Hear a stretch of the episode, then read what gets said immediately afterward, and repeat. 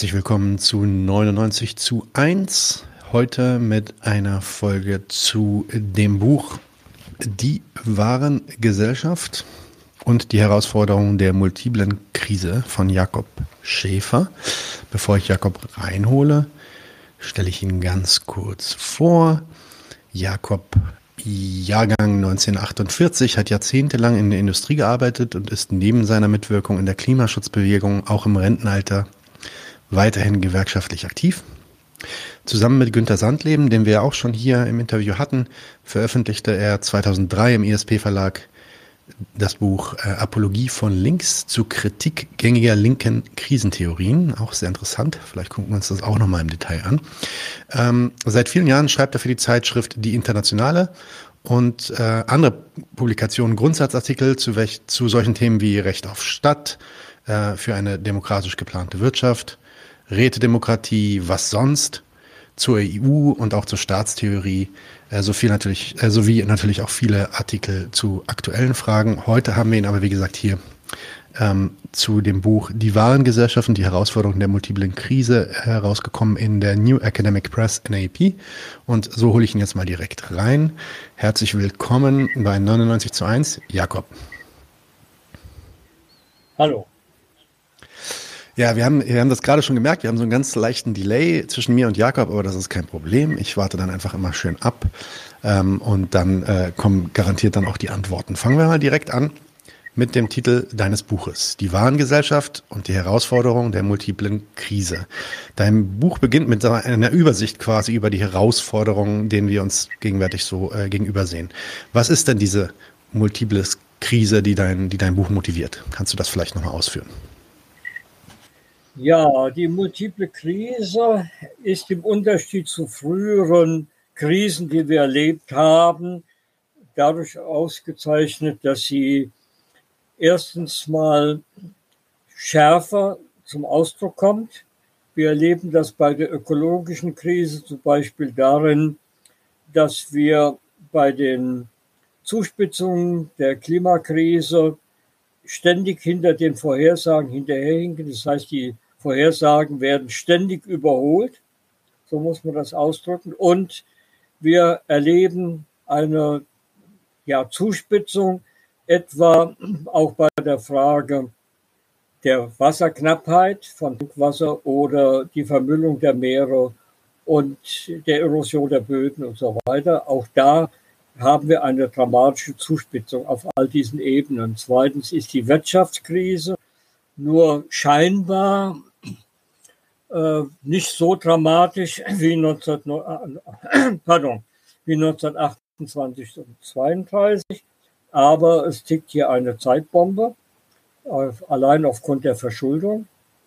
Und drittens haben wir eine Gesundheitskrise, die sich weiter verschärfen wird überleben das allein auf der Ebene der Zoonosen, die häufiger werden und die uns nicht mehr loslassen werden. Und das Schlimme an, diesen multiplen, an dieser multiplen Krise ist, dass diese Krisenmomente sich gegenseitig verstärken. Und wir stellen fest, dass wir einen Staat haben, der diese Mittel gar nicht mehr aufbringen kann, um all das zu bewältigen. Das bedeutet letztendlich, dass wir ein Problem vor uns haben, dass dieser Staat und diese Gesellschaftsordnung, die wir haben, mit diesen Problemen gar nicht mehr fertig werden kann. Wir erleben das allein dadurch, dass wir feststellen, ja, der ähm, Erdüberlastungstag war dieses Jahr schon am 28. Juli. Das heißt, äh, noch mal zwei Tage früher als letztes Jahr. Allein daran sehen wir, die ja, Herrschenden, die Regierungen wissen sehr wohl, was eigentlich los ist, aber sie haben keine Mittel, dagegen etwas zu tun. Die Lage wird schlechter statt besser. Und ähm, dann ist, ich meine, der Titel deines Buches ja direkt äh, die Warengesellschaft, also ich meine, bekannterweise fängt Marx auch an mit der Betrachtung der Ware. Warum ist jetzt, also vielleicht für die Leute, die mit dieser Argumentation noch nicht so bewandert sind, warum ist für dich die Warenproduktion oder die Warengesellschaft, wie du sie nennst, im Zentrum deiner Betrachtung? Warum ist das für dich der Dreh- und Angelpunkt in dieser Frage? Ja, das Problem, was wir haben, ist ja folgendes. Wenn man allein die Frage äh, des Klimawandels in den Griff bekommen will, dann muss man nach Analyse ernsthaften Klimaforscher davon ausgehen, dass der Warenumsatz, das heißt die Warenproduktion und die Ener der Energiedurchsatz sich dramatisch reduzieren muss, um die Sachen in den Griff zu bekommen. Das heißt, dieser Energie- und Materialdurchsatz, den wir heute haben auf diesem hohen Niveau, kann die Erde gar nicht schaffen ist überhaupt nicht möglich. Wenn wir schon am 28. Juli den Erdüberlastungstag haben, dann zeigt das ja an, dass wir den Material- und Energiedurchsatz um mindestens Prozent verringern müssen, um die Erde überhaupt noch lebbar zu halten. Heißt, mit der vorhandenen Wirtschaftsordnung, nämlich der Warenproduktion, ist es überhaupt nicht möglich, diese, diesen gewaltigen, äh, diese gewaltige Reduzierung an Energie- und Materialdurchsatz hinzubekommen. Das bedeutet, das Kapital ist ja darauf angewiesen, ständig mehr zu produzieren. Allein aufgrund der Konkurrenz ist das Kapital gezwungen, die Warenproduktion ständig auszudehnen. Die kapitalistische Produktionsweise kann also per se gar nicht weniger produzieren und weniger Energie verbrauchen und ökologisch schonend umgehen mit den Ressourcen dieser Erde. Wir müssen also weg von der Warengesellschaft. Wir brauchen eine geordnete, geplante Wirtschaft, die nach, sich nach den Bedürfnissen der Menschen richtet. Das ist das Hauptproblem. Deswegen dreht sich alles letztendlich um die Frage der Warenproduktion. Nun würde ja der, der äh, gewiefte äh, Klimaschützer und grünen Wähler vielleicht einwenden, naja, vielleicht lässt sich der Kapitalismus doch versöhnen mit äh, Ökologie im Sinne von, man könnte ja so Anreizsysteme schaffen, dass Leute irgendwie weniger CO2 äh, benutzen und dafür kriegen sie halt irgendwie Steuernachlässe etc. Oder man könnte halt über, ähm, ja, über, überstaatliche, übernationale Organe, wie zum Beispiel die UN, versuchen, da Einschränkungen ähm, auf die Staaten aus, äh, ausüben zu lassen. Paris Accords zum Beispiel. Ne? Was würdest du denn dazu sagen? Ja, aber genau Argument? das ist ja das, was wir, das ist ja genau das, was wir seit 2015 erleben. Das Pariser Abkommen hat ja klar gemacht, das Weltklima Abkommen von 2015 hat klar gemacht, wir müssen dafür sorgen, dass die Erderwärmung nicht mehr als 1,5 Grad Celsius gegenüber der vorindustriellen Zeit beträgt. Und was erleben wir seitdem? Alle Regierungen wissen Bescheid. Alle sagen, wir müssen was ändern. Und es passiert das genaue Gegenteil. Im Verkehrssektor zum Beispiel nimmt der CO2-Ausstoß zu und wird nicht weniger. Wir haben also überhaupt nicht die Möglichkeiten mit bürgerlichen, mit, dem, mit Hilfe des bürgerlichen Staates, also mit der Bundesregierung und allen vergleichbaren Regierungen, es gibt ja nur solche, irgendwas an diesem Material- und Energiedurchsatz zu ändern.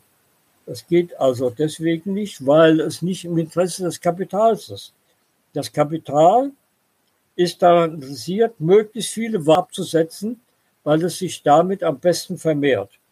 Wenn wir weniger Kapital zum Einsatz bringen wollen, dann geht entweder das Kapital kaputt oder es gibt einen verschärften Konkurrenzkampf zwischen den verbliebenen Kapitalen. So, also es gibt keine Möglichkeit, aus diesem Dilemma herauszukommen, solange ich auf Warenproduktion bin. Okay, der Rest deines Buches, beziehungsweise im, im, zweiten Teil deines Buches, versuchst du dann ja, du nennst das so eine, einen philosophisch-anthropologischen Kompass vorzuschlagen, der dann der Kompass oder auch die Basis ist für, für auch ja, Lösungsanregungen und, und Diskussionen darüber, wie man überhaupt an, an eine Lösung kommen könnte im Nachhinein. Ähm,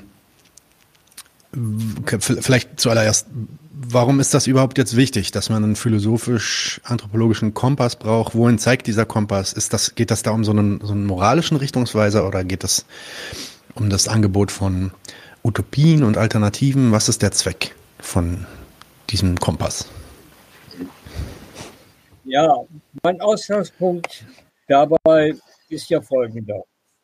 Die Verteidiger der Marktwirtschaft predigen uns ja von morgens bis abends, dass man eine leitende Hand braucht, nämlich in dem Fall den Markt, der klärt, was produziert wird, wie produziert wird. Und die Konkurrenz ist das leitende Prinzip dieser Marktwirtschaft. Das heißt, wir brauchen eine Elite, die das Sagen hat, die bestimmt, wo es lang geht. Und die Menschen können nicht gemeinsam entscheiden, können nicht gemeinsam überlegen, was brauchen wir überhaupt. Der Mensch ist per se auf Konkurrenz eingestellt, auf ähm, ja äh, letztendlich äh, Ellenbogenprinzip und so weiter. Jetzt haben verschiedene Menschen unterschiedlichster Art, die verschiedene Visionen entwickelt. Und Marx hat einen ganz entscheidenden Beitrag geleistet, indem er es mit seinen ökonomisch-philosophischen Manuskripten von 1844 dargelegt hat, dass der Mensch sehr wohl anders sein kann als das, was wir heute vorfinden. Er kann sehr wohl teilen, statt in der Konkurrenz zueinander leben und die Ellenbogenmentalität durchsetzen.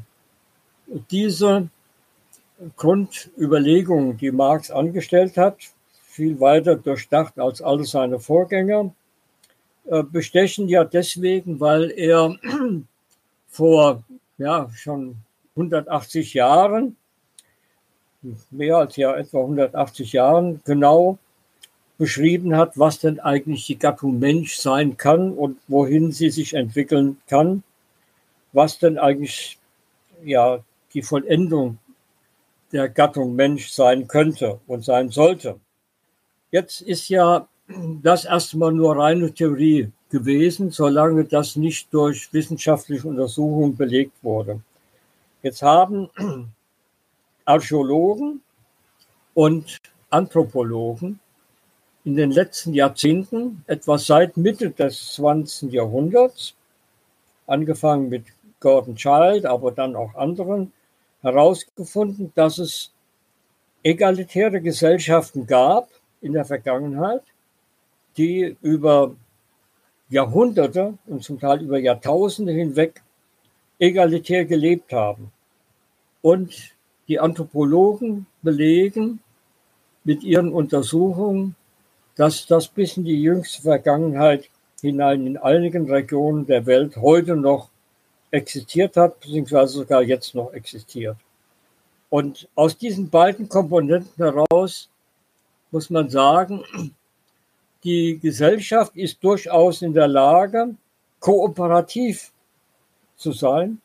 Die Menschheit ist in der Lage, kooperativ zu funktionieren und nicht nach dem Prinzip der Konkurrenz und des Ellenbogensprinzips. So, diese, ähm, ja, diese Ausbedingung ist der anthropologisch-philosophische Kompass, mit dem wir überhaupt herangehen müssen, um unsere Utopie zu verfolgen. Das heißt, zu überlegen, geht es denn überhaupt, dass man sich löst vom Kapitalismus? Ist, oder ist man gezwungen, immer nur in Konkurrenz zueinander zu leben und das Ellenbogenprinzip durchzusetzen. Und wie gesagt, diese beiden Quellen, sowohl die philosophischen Überlegungen wie auch die wissenschaftlichen Belege der Anthropologen und der Archäologen führen uns dazu, dass wir sagen können, es geht auch anders. Und das müssen wir durchsetzen. Und zwar möglichst bald, damit die Erde überhaupt noch ja, lebbar bleibt. Das ist eigentlich der Dreh- und Angelpunkt meiner Überlegung in diesem Buch. Ja, ähm, vielleicht gehen wir da mal ganz kurz drauf. Du hast es auch schon angesprochen, das Gattungswesen, das ist ja ein sehr bekannter Begriff, ähm, mit dem Marx und später dann auch Engels äh, hantieren. Engels war ja selber auch anthropologisch sehr interessiert und bewandert. Ähm, und jetzt hast du gesagt, ja, das Gattungswesen ist vielleicht was anderes als das, was wir heute äh, glauben, äh, was der Mensch ist quasi. Und ja, was wären denn die Potenziale für den Menschen ähm, oder wie können wir die Potenziale, die der Mensch so hat, vollenden? Da, da, für mich wäre da erstmal die erste Frage, was ist denn eigentlich dieses Gattungswesen, beziehungsweise was sagt denn eigentlich dann Marx dazu, äh, wenn er davon ausgeht, dass es so eine Art Menschennatur eigentlich gibt? Ja, also Marx geht folgendermaßen ja an die Sache heran. Er sagt, der Mensch kann dann sich zu seiner Vollendung als Gattungswesen entwickeln, wenn er selbst über seine Geschicke bestimmt. Das ist die Voraussetzung dafür, dass die, dass die Gattung Mensch zu ihrer Verwirklichung kommt. Das ist sein Ausgangspunkt.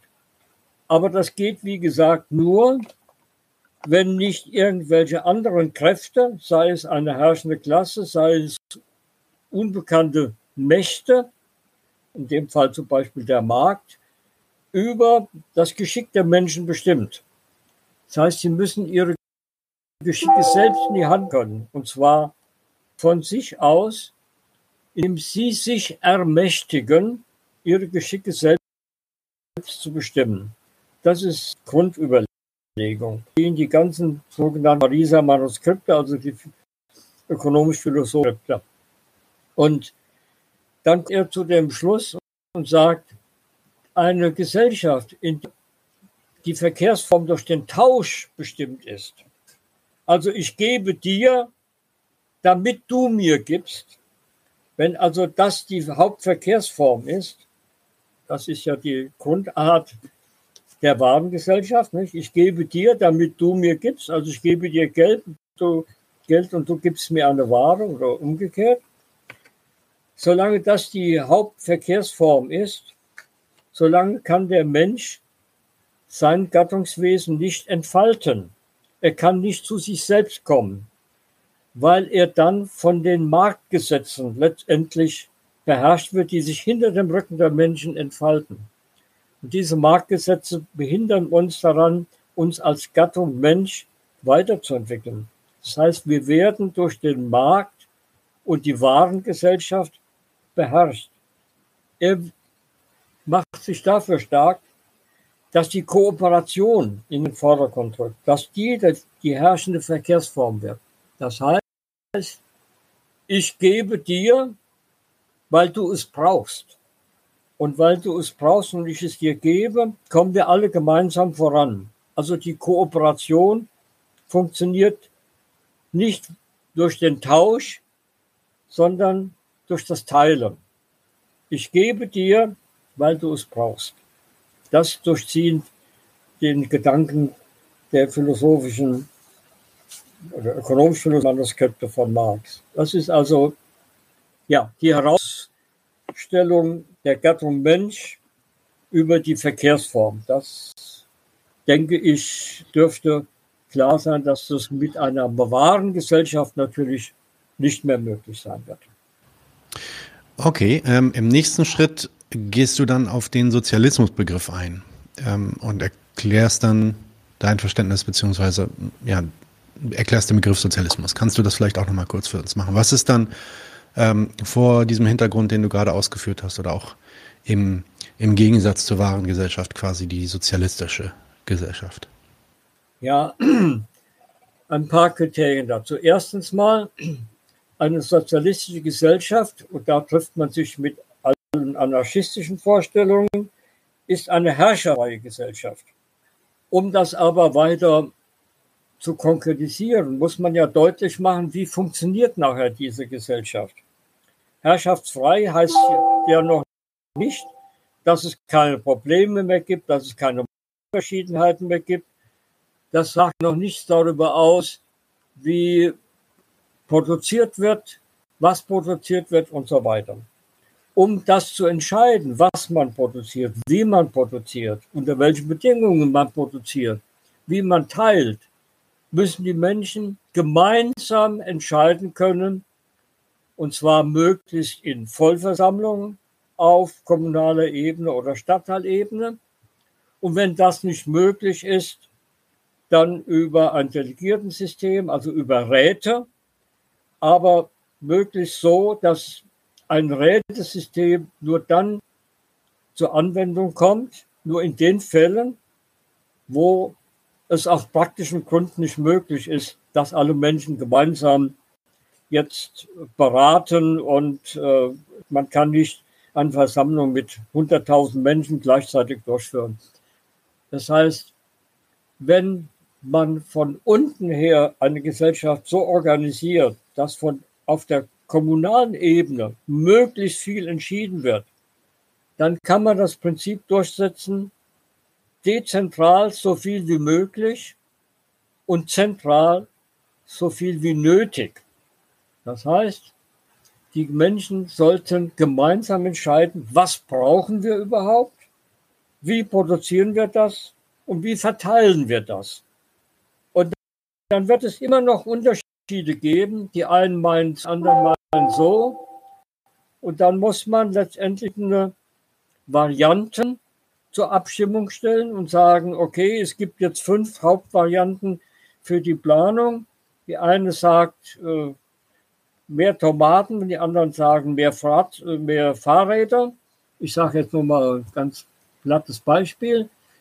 Ähm, welche Richtung soll das gehen? Was soll jetzt mehr bevorzugt werden? Mehr Tomaten oder mehr Fahrräder? Und dann muss letztendlich die Gesellschaft entscheiden können, entlang ja, zur, der, zur ähm, Entscheidung anstehender Hauptvarianten eines Plans, okay, wir nehmen den Weg A oder den Weg B oder den Weg C. Und die Gesellschaft wird, weil sie lernfähig ist, natürlich aus ihren möglichen Fehlentscheidungen lernen und sagen, okay, wir müssen vielleicht von beiden weniger nehmen, wir brauchen was anderes, viel dringlicher, irgendeine andere medizinische Einrichtung oder was auch immer. So, das heißt, wenn die Menschen gemeinsam entscheiden können, dann, und zwar wie gesagt, entlang vorbereiteter Varianten, die, über die man abstimmen kann, dann kann sich die Menschheit in ihrer äh, Gesellschaftsform, die man sich jetzt gibt, auch durchsetzen und ist nicht mehr von den Marktgesetzen, wird nicht mehr von den Marktgesetzen regiert.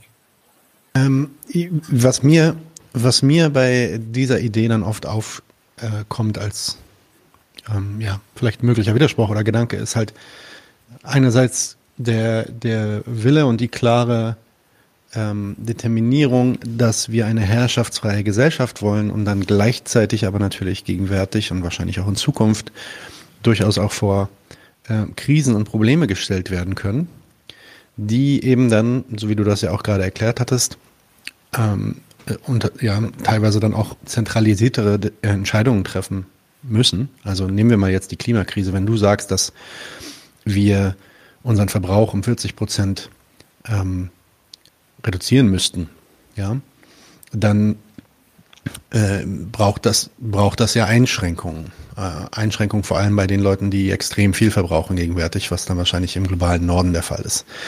Ist, ist diese Art von Einschränkung dann, erwarten wir, dass diese Art von Einschränkung dann auf Basis von Einsicht passiert oder brauchen wir da nicht auch Herrschaft und irgendwelche Weisungsbefugnisse, die ähm, das Ganze möglich machen?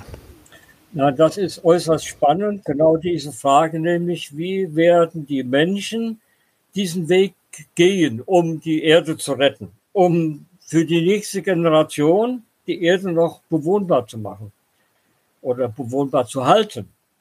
Genau das ist eine spannende Frage, in der Tat.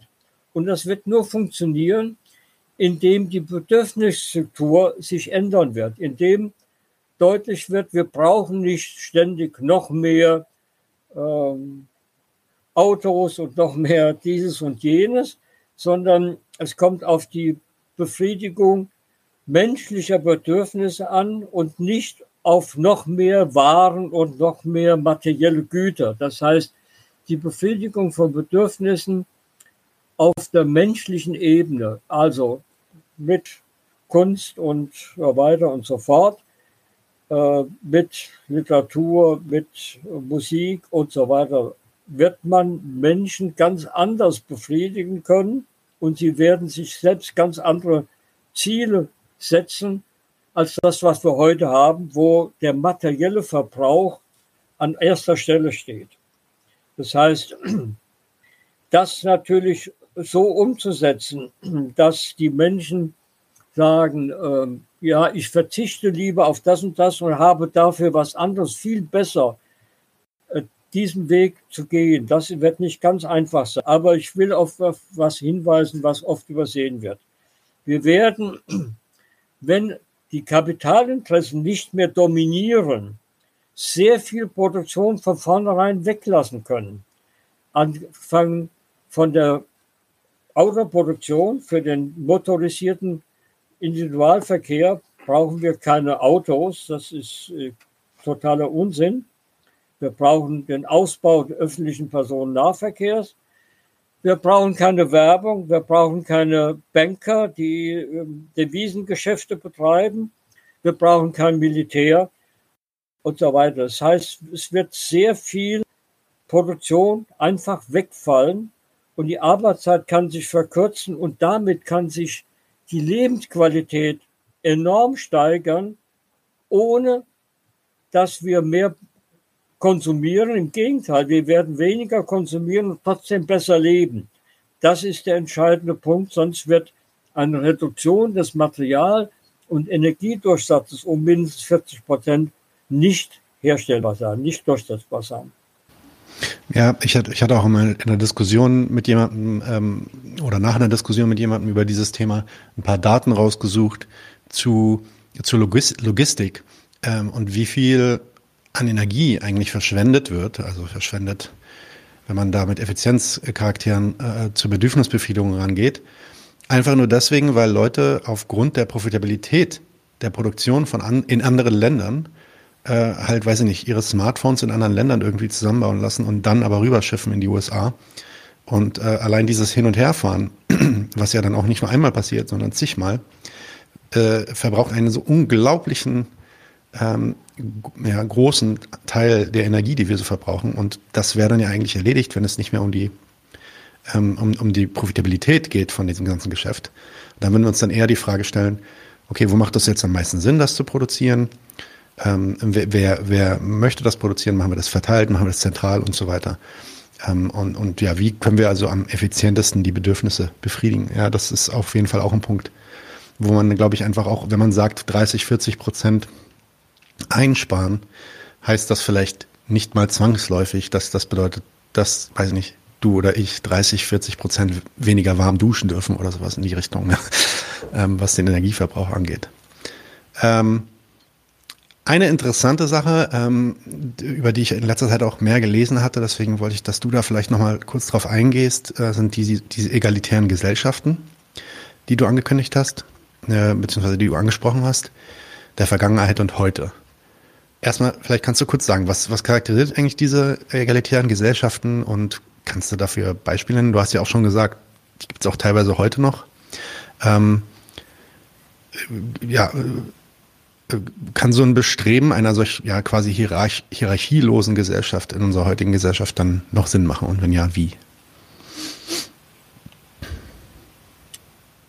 Ja, also das ähm, Bestechende an den Untersuchungen der Archäologen und vor allen Dingen in den letzten Jahrzehnten auch der Anthropologen ist ja, dass man matrifokale Gesellschaften ausgemacht hat. Das heißt also Gesellschaften, bei denen die Frauen im Mittelpunkt der Familie stehen, ohne deswegen die Männer zu unterdrücken, das nur nebenbei, dass in diesen Gesellschaften verschiedene Mechanismen entwickelt wurden, um Diskriminierung zu verhindern und das Aufkommen von Herrschaftsverhältnissen zu verhindern. Das ist äußerst spannend, wenn man solche Anthropologen wie Amborn oder Siegrist und andere, die das seit Jahrzehnten untersucht haben, äh, in Amazonasgebiet, dort werden die Menschen allerdings immer mehr zurückgedrängt, aber auch am Horn von Afrika leben heute noch Gemeinschaften, zum Teil sogar mehrere Millionen, die in Regionen leben, die für das Kapital zurzeit nicht interessant sind und die können sich halten auf einer Ebene, wo man feststellt, es gibt keine Unterdrückung eines Teils der Gesellschaft durch einen anderen Teil. Das heißt, es gibt keine Klassenstrukturierung. Und immer dann, wenn es irgendwelche Bestrebungen gibt, weil jemand versucht, ähm, sich mehr Macht eignen, als die Gemeinschaft in den Menschen allen zugedacht hat, gibt es Mechanismen, das diskursiv zu lösen und das sofort zu unterbinden, dass jemand Macht anhäuft. Das ist äußerst spannend und das in einer Zeit, in der der Kapitalismus ja sich schon längst weltweit durchgesetzt hat und jeden Flecken der Erde durchdrungen hat, wie Rosa Luxemburg uns ja schon gelehrt hat vor über 100 Jahren, dass der Kapitalismus kein Pardon kennt, alle Winkel dieser Erde zu durchdringen und trotzdem gibt es diese ja, Residuen noch, wo diese Gesellschaften überlebt haben. Aber sie sind natürlich enorm unterdrückt und werden unterdrückt und sind ja gewaltigen Anpassungsdrücken auf, ausgesetzt. Aber das äh, ist ja praktisch ein Überbleibsel. Es gab in der Donauzivilisation, das ist das alte Europa, 5000 vor Christus, da haben, hat, wir haben Gesellschaften, das waren ja mehrere, über insgesamt zweieinhalbtausend Jahre egal gelebt, wie das die Archäologen inzwischen herausgefunden haben. Und eine, in einer Region, die vom Reich von Albanien bis Mittel äh, der, in die heutige Ukraine. Ein riesen, riesen Gebiet, also alles, was sie ausmacht und östlich davon. Deswegen nennt man das die Zivilisation. Und das ist nicht die einzige Region der Welt, wo eine egalitäre oder egalitäre Gesellschaften, die waren ja zum Teil miteinander in Verbindung, aber sie haben egalitär gelebt. Es gab andere Regionen, Çatalhöyük, ich bin in Anatolien, oder die Indus-Zivilisation 2000 vor Christus, in der große Regionen über hunderte von Jahren egalitär gelebt haben. Und zwar, das ist ja auch nochmal wichtig zu tonen, nicht indem sie Elend verallgemeinert haben, sondern indem sie eine Zivilisation entwickelt haben, die ihren Nachbarregionen überlegen waren weil sie kooperativ gehandelt haben. Also das ist äußerst spannend und uns eigentlich die Zuversicht, der Mensch kann auch anders leben als das, was als in einer Herrschaftsform, wie wir seit ja, ein paar tausend Jahren in, seit dem Alter der Sklavenhaltergesellschaft verbreitet und dann in Feudalismus und im Kapitalismus erleben. Es geht auch anders. Ja, in einem nächsten Kapitel fängst du da an äh, zu sprechen über den sogenannten subjektiven Faktor. Das ist wirklich auch dann ein ganzes Kapitel, was dem gewidmet ist. Ähm, kannst du kurz erklären dann, das ist jetzt vielleicht ein thematischer Sprung, aber trotzdem gehen wir weiter im Text. Was meinst du mit den subjektiven Faktor und warum ist es so wichtig, diesen in Betracht zu ziehen? Ja, wenn man, wenn die Gesellschaft eine andere werden soll, wenn wir die Erde retten wollen, wenn der Klimawandel gestoppt werden soll und der Erdüberlastungstag nicht am 28. Juli, sondern vielleicht am 31.12., dann braucht es ja dafür zwei Faktoren. Das eine ist die objektive Krise. Das heißt, eine Gesellschaftskrise die für viele Menschen, eigentlich für eine große Mehrheit der Menschen erkennbar ist, so kann ich nicht weitergehen. Wenn das, was wir da erleben, empfunden wird als ein No-Go, kann es nicht weitergehen, dann ist die erste Bedingung erfüllt, nämlich ja, die objektive Reife für eine Veränderung der Gesellschaft.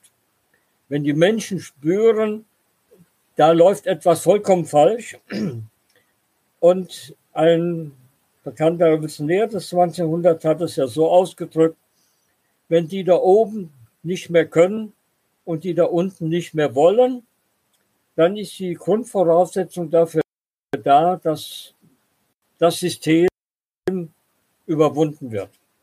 Das Dumme an der Geschichte ist aber jetzt leider, dass das nicht von sich aus passieren wird. Es wird nicht durch Erreichen einer bestimmten Verschlechterung umschlagen in, in ein neues System. Es kann immer noch schlechter werden. Das erleben wir ja nicht nur beim Erdüberlastungstag, der ständig weiter nach vorne rückt, sondern auch bei anderen Fragen, ob das die Vermüllung der Meere ist, ob es Erosion ist, ähm, ob es die Armut ist. Der Hunger hat in diesem Jahr wieder weltweit zugenommen. Weit über 800 Menschen hungern, ganz dramatisch. Also es kann immer noch schlimmer werden. Und das, was Rosa Luxemburg hat, Sozialismus oder Barbarei, wir würden heute sagen Ökosozialismus oder Barbarei, das löst sich nicht von selbst. Diese Alternative wird nur dann positiv überwunden, beziehungsweise es wird nur, das Problem wird nur dann gelöst, wenn es einen subjektiven Faktor gibt, der das in die Hand nimmt und sagt, machen wir jetzt nicht mehr mit, bin wirklich an die Sache heran. So, und wer kann dieser subjektive Faktor sein? niemals eine selbsternannte Avantgarde, niemals eine einzelne Partei oder Zentralkomitee. Nein, es muss die Selbstorganisation der Lohnabhängigen sein, nämlich diejenigen, nämlich ja, die Selbstorganisation derjenigen, die potenzielle Macht haben, das System zu ändern. Und zwar, indem sie die Gesellschaft zum Stillstand bringen, und mit Streiks die Gesellschaft so weit lähmen, dass sich die Machtfrage stellt, letztendlich. Nur dann kann dieses System überwunden werden. Das heißt, ein solcher Streik, ein Generalstreik, der zum führt, der fällt vom Himmel. Es gibt immer mal wieder Generalstreiks als Ergebnis einer Revolte. Aber wenn sich alles beruhigt hat, geht alles wieder seinen normalen Gang. Also eine Kraft, und das nennen wir subjektiven Faktor, also nicht ich, sondern das greife ich auch von Rosa Luxemburg. Der subjektive Faktor muss so stark sein, dass sich die Menschen organisiert, so indem sie sich selbst organisieren, massenhaft, sich vernetzen und letztendlich mit der Macht ihrer Möglichkeiten, in dem Fall vor allem Demonstrationen, Streiks und so weiter, dazu führen, dass sich die Machtfrage stellt und man diejenigen, die heute bestimmen, dass man sie enteignet und dann ein anderes, eine andere Wirtschafts- und Gesellschaftsordnung aufbaut. Nur wenn dieser subjektive Faktor tatsächlich in Aktion tritt und nicht über theoretische Debatten irgendetwas hin und her wälzt, nur dann kann sich was verändern. Also kann es zu einem neuen System kommen. Okay, und dann in deinem letzten äh, Kapitel sprichst du dann sehr, sehr ausführlich über Strategie, über äh, ein Programm sogar, das du vorschlägst und die Praxis. Ähm, wenn wir über Strategie sprechen, fangen wir mal vielleicht genauso an, wie du auch anfängst, nämlich du äh, erläuterst erstmal, welche Strategien bisher äh, noch nicht geklappt haben, welche deiner Ansicht nach eben noch nicht ergiebig sind. Kannst du das nochmal erläutern, bitte? Ja, also wenn wir mal die putschistische Variante für die, glaube ich, kaum heute einer wirklich argumentieren kann.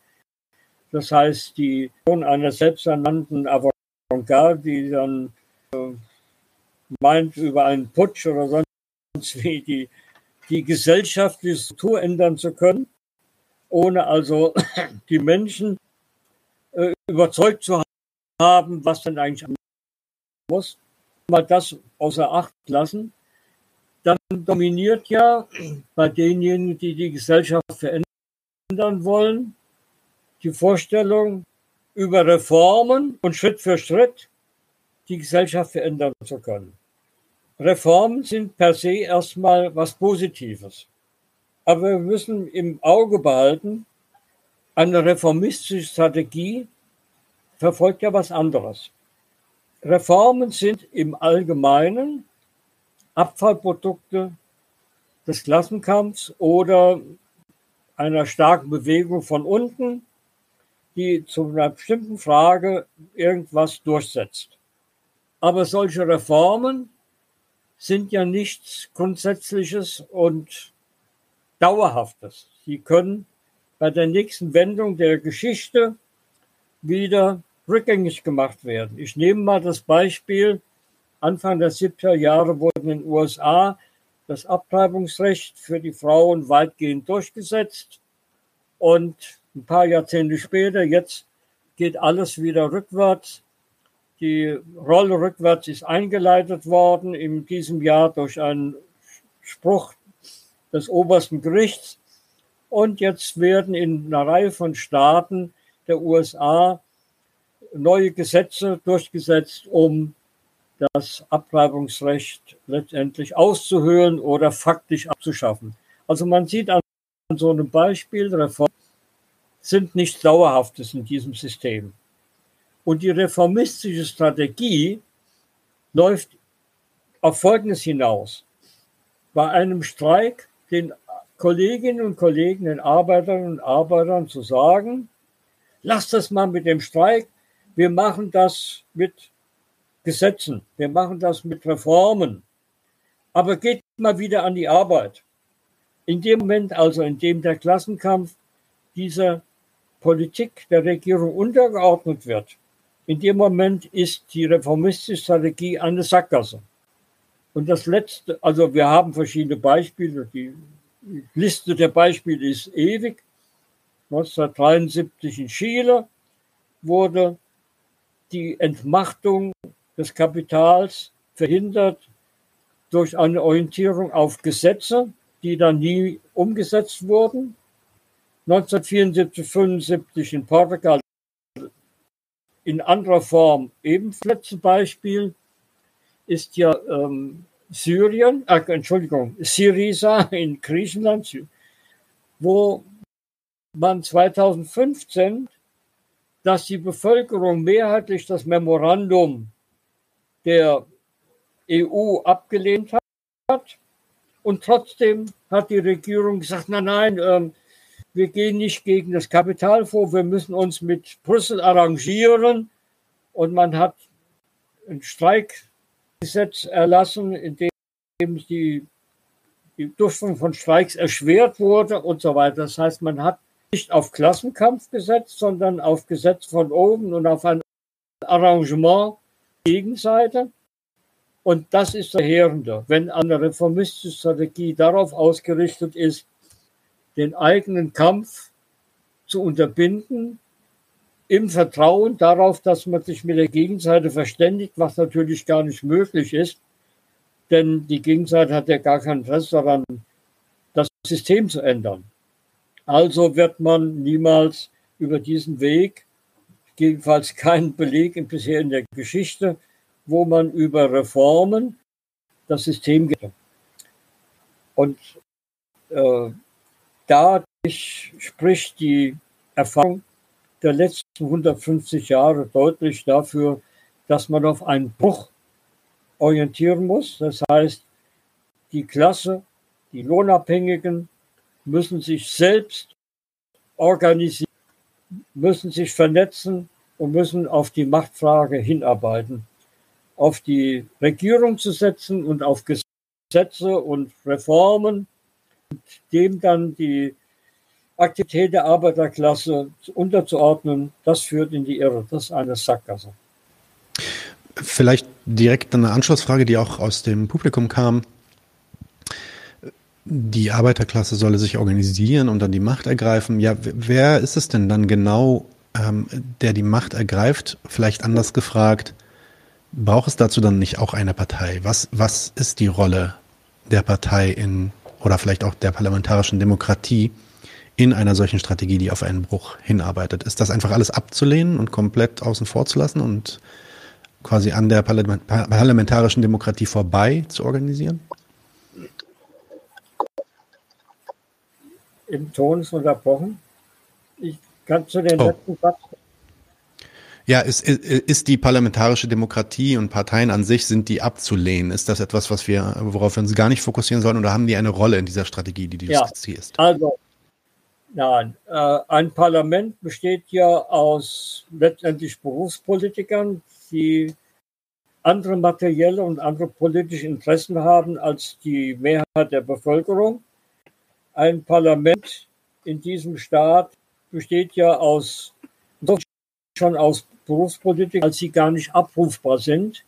Sie sind reingewählt, arrangieren sich dann mit den Spitzen des Staatsapparats und haben dann, ups, jetzt ist irgendwie, ah ja, und ähm, können keine Rolle spielen bei der Veränderung dieser Gesellschaft.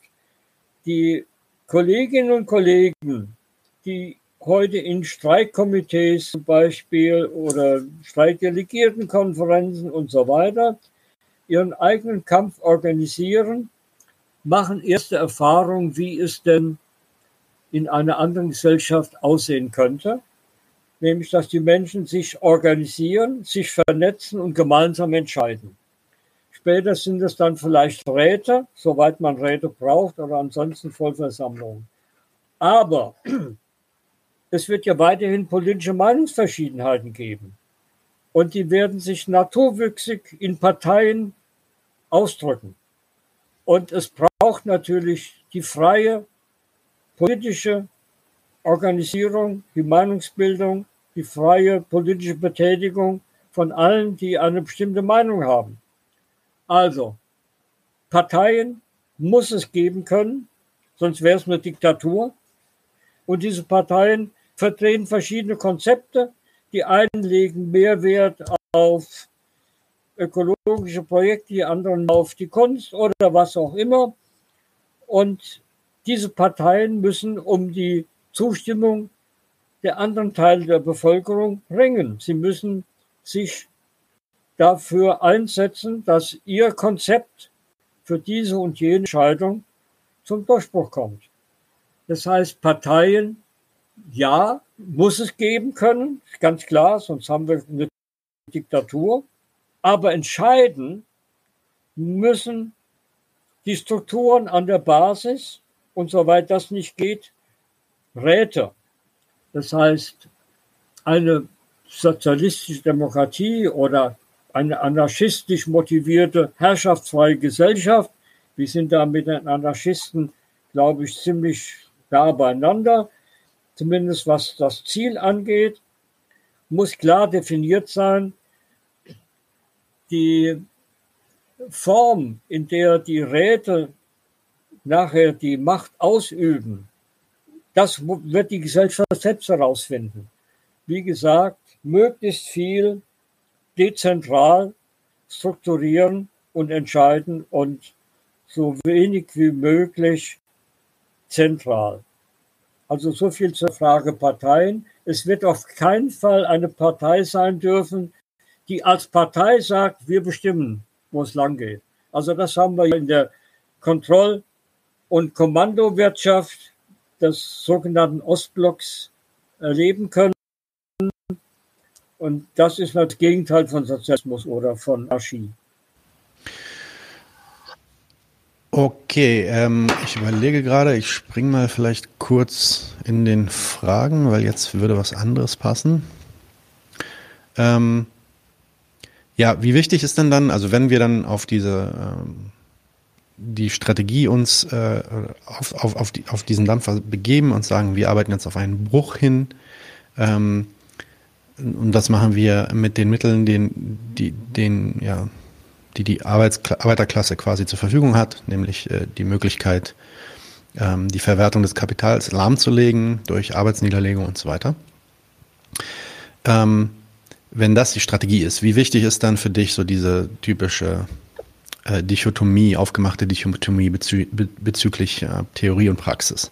Da gibt es ja verschiedene Ansätze. Also es gibt dann ja, du hast auch das schon erwähnt, dieses avantgardistische Modell, in dem eigentlich dann nur die, die, die Partei das alles begreifen und verstehen muss und ähm, ja, also quasi so eine kleine Clique Eingeweihter ähm, alle anderen anführt. Und ja, wieder andere sagen, ähm, die Funktion von Kommunisten sei äh, vorrangig, eigentlich diese ganzen Fetischisierungen und Mystifizierungen unserer Gesellschaft offenzulegen und das zu erklären, auf das dann dieses Bewusstsein, dieses Klassenbewusstsein eintritt, äh, welches dann wiederum zum, zum, ja, zum, zum Über, Überwerfen der Verhältnisse kommt. Wie siehst du das? Wie ist da ähm, für dich äh, der Fokus gelegt? Gibt es da einen Fokus? Nein, ich kann mir das gar nicht vorstellen dass die Theorie für sich ab. Alles, alles klar, du bist hier, ich höre dich noch. Okay. Es gibt äh, kein, ich sehe ich dich, du sprichst, aber man hört dich nicht. Ah, das ist vielleicht das wieder der Delay. Aber ja, es ist zeitversetzt, aber okay, du, es läuft alles gut. Ja. Okay. Ja, also ihr nicht vorstellen, dass es Sinn machen kann, eine Struktur zu haben, die sich um Theorie kümmert und die Praxis. Also das kann nicht funktionieren. Das muss zusammenwachsen. Das muss zusammenwirken. Das heißt, eine Theorie ohne die ständige praktische Überprüfung in der Praxis, im Klassenkampf, ist ja äh, eine Totgeburt. Eine Praxis allerdings, die nicht ständig durch Theorie äh, unterfüttert wird, führt auch zu nichts. Das heißt, es muss diese Einheit hergestellt werden. Es braucht politische Organisationen, nicht eine, sondern verschiedene, die sich da aufstellen und da was machen wollen.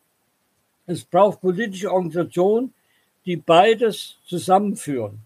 Also die praktisch aktiv werden, praktisch aktiv sind im Betrieb, in den Gewerkschaften, in den Bewegungen für ökologische Belange und die gleichzeitig gemeinsam diskutieren, Grundlage theoretischer Inputs, wohin das Ganze führen kann, was man ändern müsste und da kann ich nicht sagen, die Kommunisten oder Marxisten oder Sozialisten, was auch immer, die sind für die Theorie zuständig und andere machen dann das Tagesgeschäft. Das kann nicht funktionieren.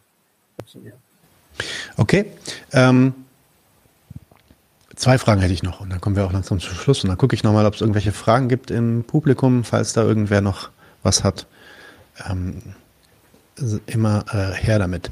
Die nächste Frage. Du redest in deinem Buch dann von der Notwendigkeit, also wir haben jetzt eine relativ große ähm, Aufgabe uns vorgenommen, nämlich die Überwerfung aller äh, Verhältnisse, äh, die, an die wir gewöhnt sind. Äh, Abschaffung von Ware, von Warengesellschaft, von Geld, von Kapital, ähm, das Einsetzen einer, ja, einer Organisationsform, die halt dann die Produktion geplant und bewusst stattfinden lässt. Du sprichst dann aber trotzdem von einer Notwendigkeit eines sogenannten Übergangsprogramms. Was ist ein Übergangsprogramm und was wären dann zum Beispiel exemplarische Forderungen eines solchen Programms?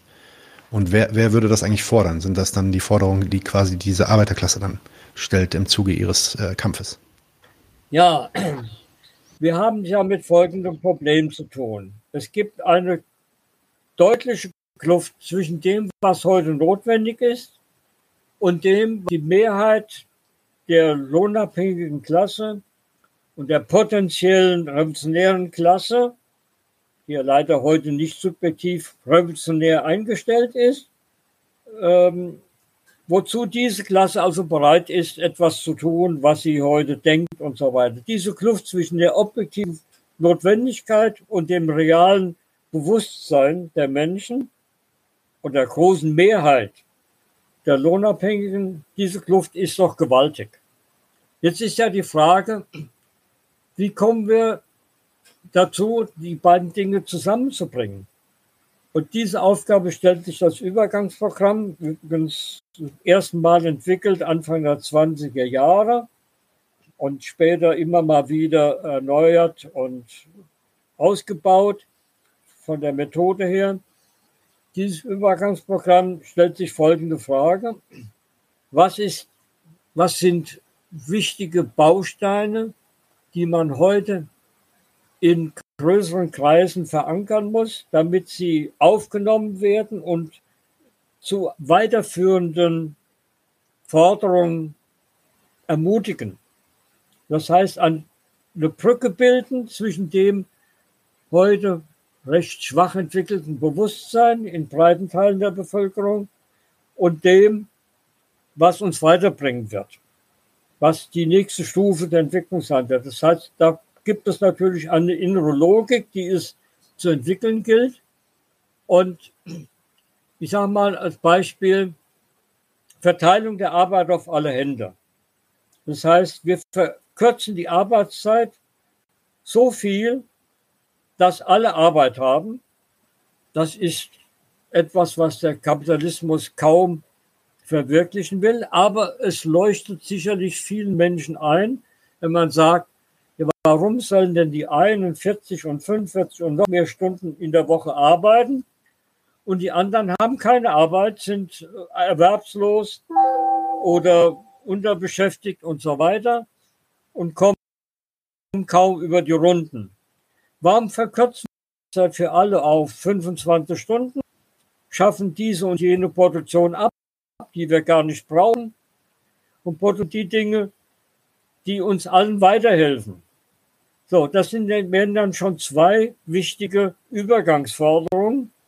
Und wenn das Ganze Teil eines Systems ist, eines Übergangsprogramms, dann deutlich, das bleibt nicht bei dem stehen, wo man sagt, na ja, wir brauchen mal Prozent mehr Lohn oder sowas, sondern das weist über die Tagesforderung hinaus in eine Richtung, die über das System hinausweist. Das ist die Methode des Übergangsprogramms. Ich weiß nicht, ob das so rübergekommen ist. Doch, doch. Ich habe das, ähm, konnte das gut, dem gut folgen so. Ähm, du schreibst in deinem, ups, du schreibst in deinem Buch da sehr ausführlich drüber und äh, listet, listest auch die äh, unterschiedlichen Forderungen auf, die man da so stellen könnte. Ähm, aber das, äh, es, das Buch soll ja auch noch gelesen werden. Insofern ist schon in Ordnung, dass wir da jetzt nicht auf alles eingehen. Jetzt haben wir also über äh, Kritik ähm, der Warengesellschaft, ja, quasi über die Theorie gesprochen, dann haben wir auch über Strategie gesprochen und jetzt natürlich dann die letzte große Frage, die in so einem Interview dann immer gestellt werden soll, irgendwie, ja, was muss man denn dann heute tun, um äh, in diese Richtung zu arbeiten? Was wären Ziele und Programme, denen man sich quasi heute sofort schon irgendwie widmen könnte, um sich in diese Richtung aufzustellen? Ja, wir müssen ja immer bei dem ansetzen, was heute eine reale Rolle spielt. Hm, da will ich mal ansetzen bei dem, was wir bei der Frage der Teuerung sehen. Wir erleben ja eine sprunghaft ansteigende Preissteigerung, die schon 2021 sich beschleunigt hat, aber in diesem Jahr ja ganz andere Größenordnung erreicht hat, als wir das jetzt jahrzehntelang hatten. Und die bisherige Politik, Gewerkschaften läuft darauf hinaus, naja, wir fordern mal 8 Prozent, obwohl ja die Preissteigerung ja jetzt schon 8 Prozent beträgt. Wir fordern mal 8 Prozent. Er weiß, wenn die 8 Prozent verlangen, dann kommt ja nur die Hälfte raus. Und das läuft dann meistens so oder oft so, dann wird dann, naja, vielleicht mit 6% abgeschlossen aber mit einer Laufzeit von 24 Monaten oder 28 Monaten. Das ist dann ein Reallohnverlust von jedem Jahr in diesen zwei Jahren, 20 Monate sind, von 4, 5, 6 Prozent, je nachdem, wie viel da abgeschlossen wird. Weil ich natürlich nicht in zwölf Monaten äh, wieder zu einer nächsten Tariferhöhung komme, sondern erst in 24 Monaten. Wenn ich aber nur 8 Prozent abgeschlossen habe, dann ist der Reallohnverlust schon allein dann bei 4 bis 5 Prozent. Wenn ich noch weniger als 8 Prozent abschließe, entsprechend höher. Das heißt, eine der wichtigen Aktivitäten heute für alle, die diese Gesellschaft ändern wollen, ist, dass man sich dafür einsetzt, dass der Lebensstandard der Menschen erhalten wird und das geht nur mit einer anderen gewerkschaftlichen Politik, mit einer anderen Tarifpolitik. Also zuzuschauen, wie die Regierung über die Preiskontrolle bei Gas und so weiter diskutiert, aber real an den Preissteigerungen nichts ändert. Es wird sich ja weiterhin so entwickeln, dass die Inflationsrate 8% und mehr betragen wird. Dann ist das, was wir da bekommen, 300 Euro äh, Energiezuschuss und so weiter und so fort, natürlich nur ein Tropfen auf einen heißen Stein. Auf eine, ja, also wir müssen eine, also heute im Vordergrund steht meines Erachtens der Kampf für eine andere Tarifpolitik bei den Gewerkschaften. Das ist für mich eine ganz große, wichtige Hausnummer. Das Zweite ist, eine Bewegung in Gang zu setzen, die sich gegen das 100 Milliarden Programm der Bundesregierung wendet, nämlich Aufrüstung 100 Milliarden, dafür ist Geld, aber wenn es darum geht, die Sozialsysteme auszubauen und so weiter, dann ist kein Geld da.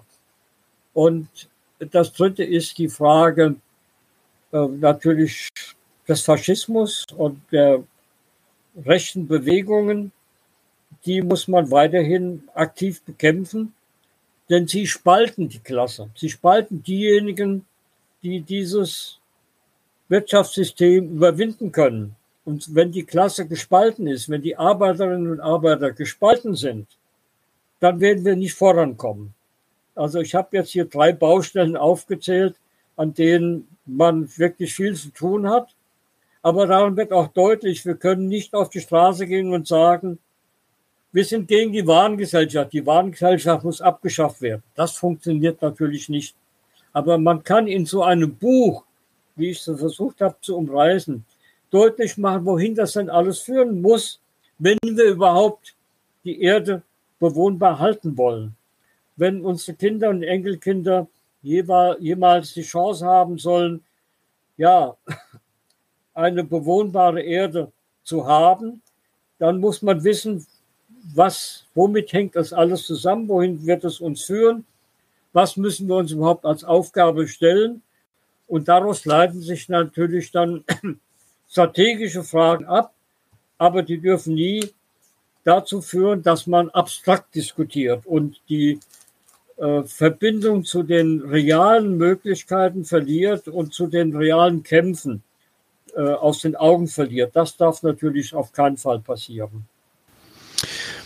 Da würde ich vielleicht kurz nachhaken, weil das würde mich dann doch interessieren. Also es gibt ja dann in diesem Buch dann schon eine Einsicht, die du auch also sehr radikal vertrittst am Anfang des Buches, ähm, wo du über die über die klare Benennung der Ursachen von all diesen Problemen, die wir uns gegenwärtig angucken, in der wahren Gesellschaft siehst.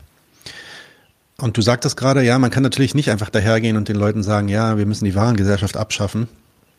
Das wird nicht funktionieren. Und ich frage mich halt gerade, warum eigentlich nicht? Warum können wir nicht daran arbeiten, dass die meisten Leute oder so viele Leute wie möglich eben gerade diese Einsicht kriegen, auf dass sie dann selber quasi das Interesse entwickeln, an sich selbst diese Gesellschaft ähm, zu überwerfen, ähm, umzuwerfen und äh, an die Orte zu gehen, äh, wo, wo es dem Kapital dann halt wehtut. Müssen wir diese Diskussion ähm, nicht gerade auch äh, auf der Straße und direkt mit den Leuten führen? Ja, wir müssen das auf der Straße führen. Ich will das mal an einem Beispiel deutlich machen. Ich bin in der ökosozialistischen Initiative Mainz-Wiesbaden aktiv Und wir kümmern uns darum, dass die Verkehrswende als eine Notwendigkeit erkannt wird. Und da kommen ja zwei Fragen zusammen. Einmal die Sozialfrage. Wie kommen die Menschen dazu, kostengünstig, mit wenig Ausgaben zum Arbeitsplatz zu kommen oder zum Einkaufen oder was auch immer? Also es ist eine soziale Frage und auf der anderen Seite auch eine ökologische Frage, nämlich der motorisierte Individualverkehr führt ja dazu, dass der CO2-Ausstoß eher steigt, statt zu sinken. Und wenn wir das erklären, dann kommen wir ganz schnell zu dem Faktor Interessen der Autokonzerne. Das heißt, die Autokonzerne sind der treibende Faktor für die Fortführung dieses beschissenen Verkehrssystems. Sie sind diejenigen, die davon profitieren. Sie muss man enteignen. Da muss die Produktion umgestellt werden auf die Produktion von Fahrrädern oder Bussen und Straßenbahnen und so weiter. Und da stellt sich sofort die Frage, ja, warum können die das weitermachen? Ja, sie verkaufen etwas. Das ist die Warenproduktion, die diese Konzern dazu treibt, weiterhin ihr Geschäft zu machen, weil sie damit natürlich ganz anders verdienen, wenn sie 100.000 äh, Pkw verkaufen, als wenn sie, ich sag mal, 1000 äh, Straßenbahnen bauen. Ja. Äh, das ist die Warengesellschaft, die uns hier mit ganz konkreten Ergebnissen konfrontiert und davon müssen wir weg. Das heißt, wir müssen diese Frage der Warengesellschaft immer konkret machen, immer deutlich machen, den Bürgerinnen und Bürgern, wenn wir am Infostand mit den Menschen reden, dann machen wir deutlich, wir sind nicht einfach nur für den Nulltarif beim ÖPNV, das ist eine unserer Hauptlosungen, nicht nur einfach sagen, okay, wir wollen keine Tickets mehr kaufen, sondern das hängt mit der Frage der Warenproduktion Auto zusammen. Wir wollen keine individuell genutzten motorisierten äh, Verkehr. So, das, ich glaube, an solchen Punkten können wir deutlich machen. Aber wir gehen natürlich nicht mit einer Demo auf die Straßen und sagen, äh, Warengesellschaft abschaffen, das wird keiner verstehen. Also außer mhm. denjenigen, die sowieso schon überzeugt sind. Mhm. Ja? Mhm. Sondern also es geht diese Frage der Warengesellschaft ist immer eine Frage der, der konkreten Beispiele, die man den Menschen auch äh, rüberbringen muss. Ja, also im, im Sinne von nicht irgendwelche abstrakten Modelle einfach nur präsentieren, sondern an der Realität ähm, und an den Beispielen der Realität halt ableiten, was die Konsequenz eigentlich äh, sein muss aus der Kritik äh, dieser Realität. Ähm, ja, okay, das habe ich verstanden. Vielen Dank. Super. Äh, Jakob, ich habe jetzt zwischendurch auch schon ein paar Fragen gestellt aus dem Publikum. Ähm, ich bin mit meinen Fragen durch. Ich will es nochmal kurz in die Kamera halten. Die Warengesellschaft und die Herausforderungen der multiplen Krise von Jakob Schäfer im äh, New Academic Press Verlag. Ähm, sehr zu empfehlen. Holt euch das Buch, lest da rein. Äh, Jakob, es war mir eine Freude. Vielen Dank, dass du hier warst. Äh, ich hoffe, es hat auch ein bisschen äh, Spaß, dir auch ein bisschen Spaß gemacht. Und ähm, wir haben diesen kleinen Delay, aber äh, genau, deswegen danke ich mir, äh, bedanke ich mich nochmal und wünsche dir einen schönen Abend und bis bald, Jakob. Alles klar, vielen Dank. Gut. Und damit sind wir raus. Leute, wir brauchen eure Hilfe. Wenn euch dieses Video gefallen hat, klickt auf Like, abonniert den Kanal und vergesst nicht das Glöckchen zu drücken, damit ihr benachrichtigt werdet, wenn wir neuen Content droppen. Außerdem solltet ihr uns überall folgen, wo wir verfügbar sind. Das ist Facebook, Instagram, Twitter und Twitch. Und wenn wir irgendwelche Ankündigungen machen oder Posts, dann shared, was das Zeug hält. Gebt uns all eure Liebe. Wir haben mittlerweile ziemlich signifikante Kosten. Wenn ihr es euch irgendwie leisten könnt, unterstützt uns doch auf Patreon. Dann kommt ihr auch in den Genuss verschiedener Vorteile, wie zum Beispiel Zugang zu unserer Discord-Community oder Zugang zu den ultrageheimen Patreon-Episoden, die wir dort posten. Außerdem könnt ihr uns natürlich auch über PayPal Spenden zukommen lassen. Außerdem haben wir mittlerweile einen eigenen Online-Shop. Das heißt, wenn ihr euch immer noch fragt, was ihr euren Lieben zu Weihnachten, Ostern oder sonst wie schenken könnt, geht dorthin und kauft duftes Merch. Alle Links dazu hier in der Beschreibung oder auch auf unserer Webseite 99 zu 1.de. Vielen Dank fürs Dabeisein, danke für die Unterstützung und wir sehen uns in diesem Theater.